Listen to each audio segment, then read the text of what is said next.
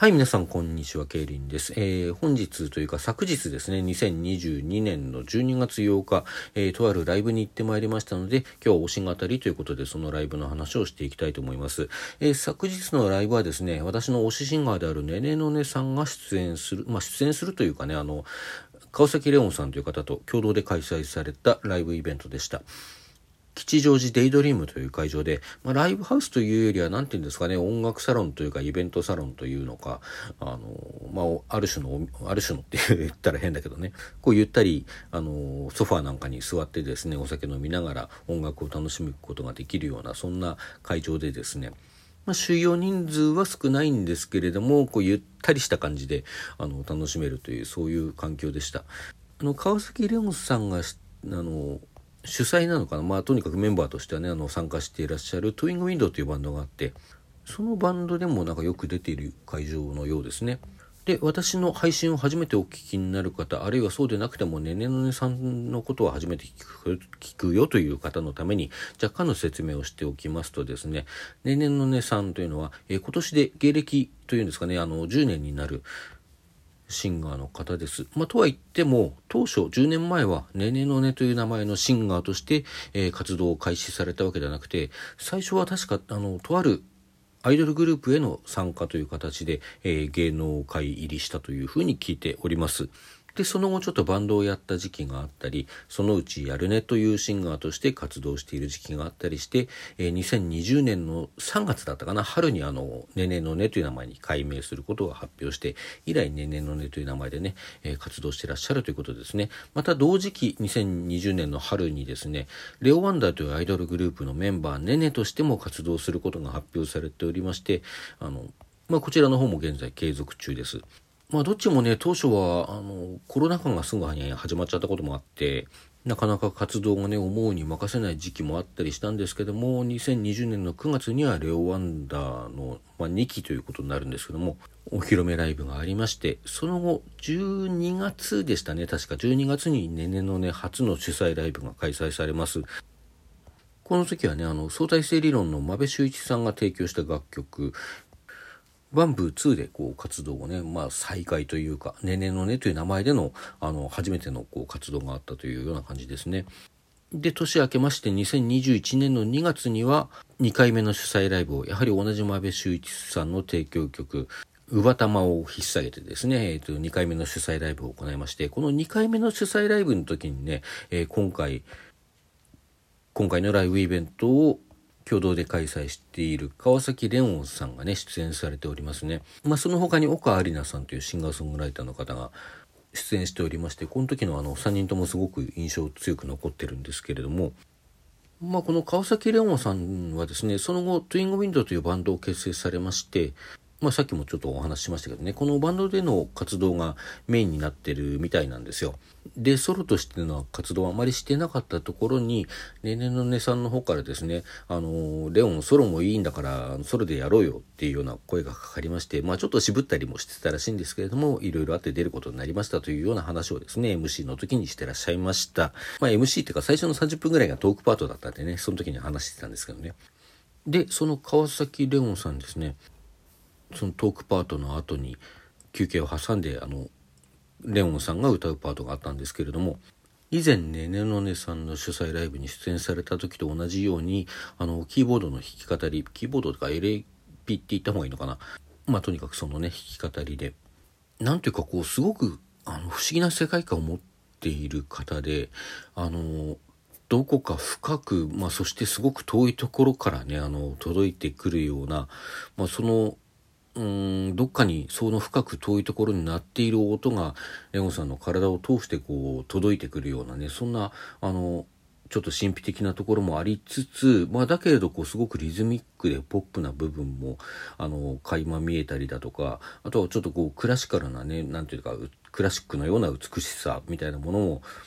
その中には含まれていたりだとかこうジャンルを分けることができない独自の世界観を持った方だなってこれはもう前に、えー、1年半ぐらい前ですかその時に見た時も思ってたんですけども今回改めてその思いを強くいたしました。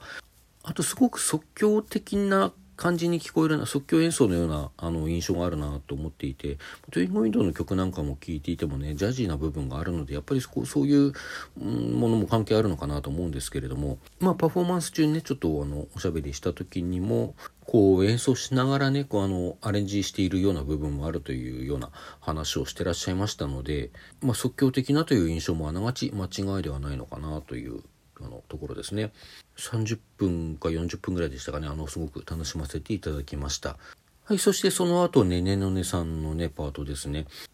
ねねのねさんは今回あのバンドセットでのご出演ということで先月ですね、えー、トゥイングウィンドの主催ライブにねねのねさんを呼ばれて出演されてるんですけれども、その時と同じメンバーじゃないですかね、確かね。で、1曲目が、あの、そのトゥイングウィンド主催ライブの時に初披露した川崎レオンさんの提供曲である一瞬の愛し方ですね。まあ、まだ私も聞くのが2回目なので、そんな何かね、深い分析のようなことがまだできるわけではないんですけれども、こう印象としてはすごく優しい曲だなっていう印象です。まあ、とは言ってもどこかこう俯瞰で見てるようなねちょっと突き放したようなところもあって、まあ、そういうところもありつつの、まあ、全て受け入れているような優しさと言ったらいいんでしょうか、まあ、そんなようなものを感じさせるなと思っております、まあ、今後ねあの何度も繰り返し聞くうちに印象変わっていくのかもしれませんけどね今のところは私の中ではそういう印象だよというようなお話でございます。はい。そして2曲目が、えー、最近のねねのねさんによく楽曲を提供していらっしゃいます、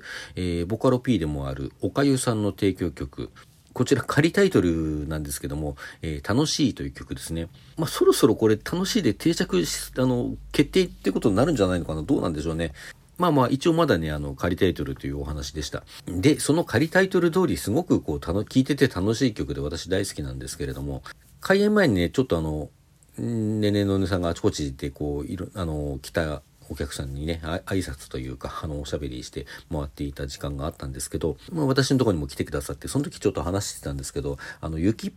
ぽい、あの、元 GD マリのね、ユキが歌ってそうな曲だなっていう印象はあるんですよねって言ったら、まあ他の曲なんかもそうだよねっていうような話をしてたんですけど、まあとは言ってもね、あの、やっぱりねねのねさんならではの魅力をすごく、あの、出している、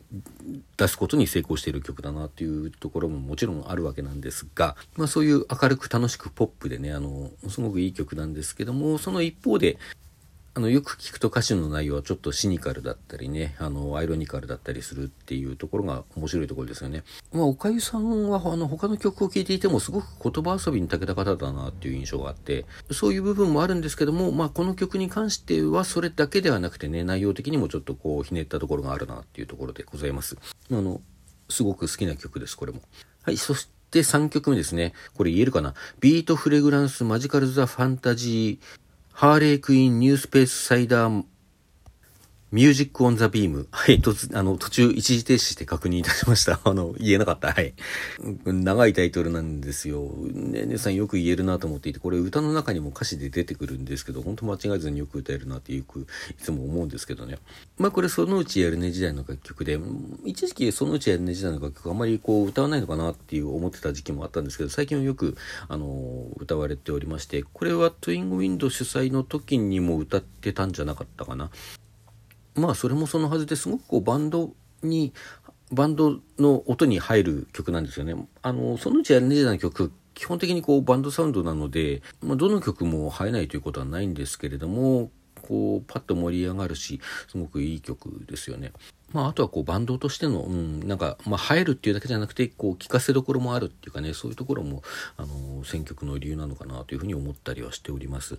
で、4曲目が、えー、レオ・ワンダー、あの、ネネとしてね、えー、参加しているグループレオワンダーの代表曲と言っていいと思います。アルゴリズム。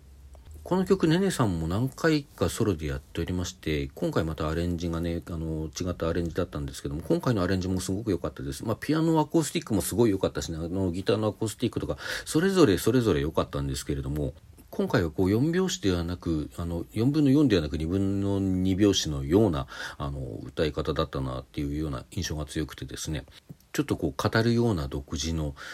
テンポ感があってすごく良かったですね。はい。まあこれあの元歌がとてもいいので現在ですねレオ・ワンダー一期葵さんももさんというお二人でやられてた頃のレオ・ワンダーの録音も2期のねねさんが参加してね他にりんさんとあんさんの3人でやってた頃の録音と両方ともサブスクで聞くことができますので皆さんぜひ聞いてみていただきたいと思います。あの、カタカナでアルゴリズムで検索すれば、あとはレオワンダー入れればね、間違いなく出ると思いますんでね。はい。そしてその後は5曲目、新曲でした。えー、川崎レオンさんの提供曲、ラビンニュー。こちらはコーラスとしてって扱いでいいのかな？あの、川崎レオンさんも参加してのパフォーマンスとなりました。こちらサウンドとしてはそのツインゴウィンドウのね、曲に近いというか、ちょっとリズムリズミックでねかっこよくもうそしてちょっとおしゃれなところもありっていうような曲だなっていうふうに思いました。あの2人の掛け合いというかねそういうところもすごく良かったですよね、まあ、まだ1回聞いただけなのでね今後も繰り返し聞いていきたいなというところではございます。はい。で、その後、あの、短い拍手ですぐにアンコールに入りましてですね、アンコールとしてバンドをバックにお二人でですね、トゥイングウィンドの楽曲である Night Music を、まあ、こちらもまあアンコールにふさわしくこう盛り上がりつつ、えー、ちょっとジャジーな感じのね、あの洒落たところというかそういうところもありまして締めくくりとしても非常にふさわしい曲だったのではないかなと思います。で、ねねのねさんですね。言えてない。ねねのねさん。今後、あの、川崎レオンさんともですね、力を合わせまして、えっ、ー、と、来年なんとか CD を作りたいというふうに言っておりまして、こちらすごく楽しみにしておりますね。まあ本当に楽しいライブでしたし、その後ちょっとお話しさせていただいたりね。あと先日、ねねのねさんに絵を描いていただいた同人誌を私出してるんですけども、小説の同人誌ですね。こちらの方あのファンの方に買いませんか？ってこうお声掛けしていたら、あの5冊持ってたあの5冊ちゃんと売れましてですね。えー、もし聞いてらっしゃったら、あの、この場を借りてお礼を述べさせていただきます。皆様どうもありがとうございました。まあそんな感じでちょっとほろ酔い気分で帰る途中にね、夜の渋谷の街をちらっと歩いたら、そのうちやるね時代の私の大好きな楽曲であります、ラブリーブラックホームのね、あのことなんかもちょっと思い出したりして、帰りも含めてすごく素敵な夜でございました。それでは皆さん、さようなら。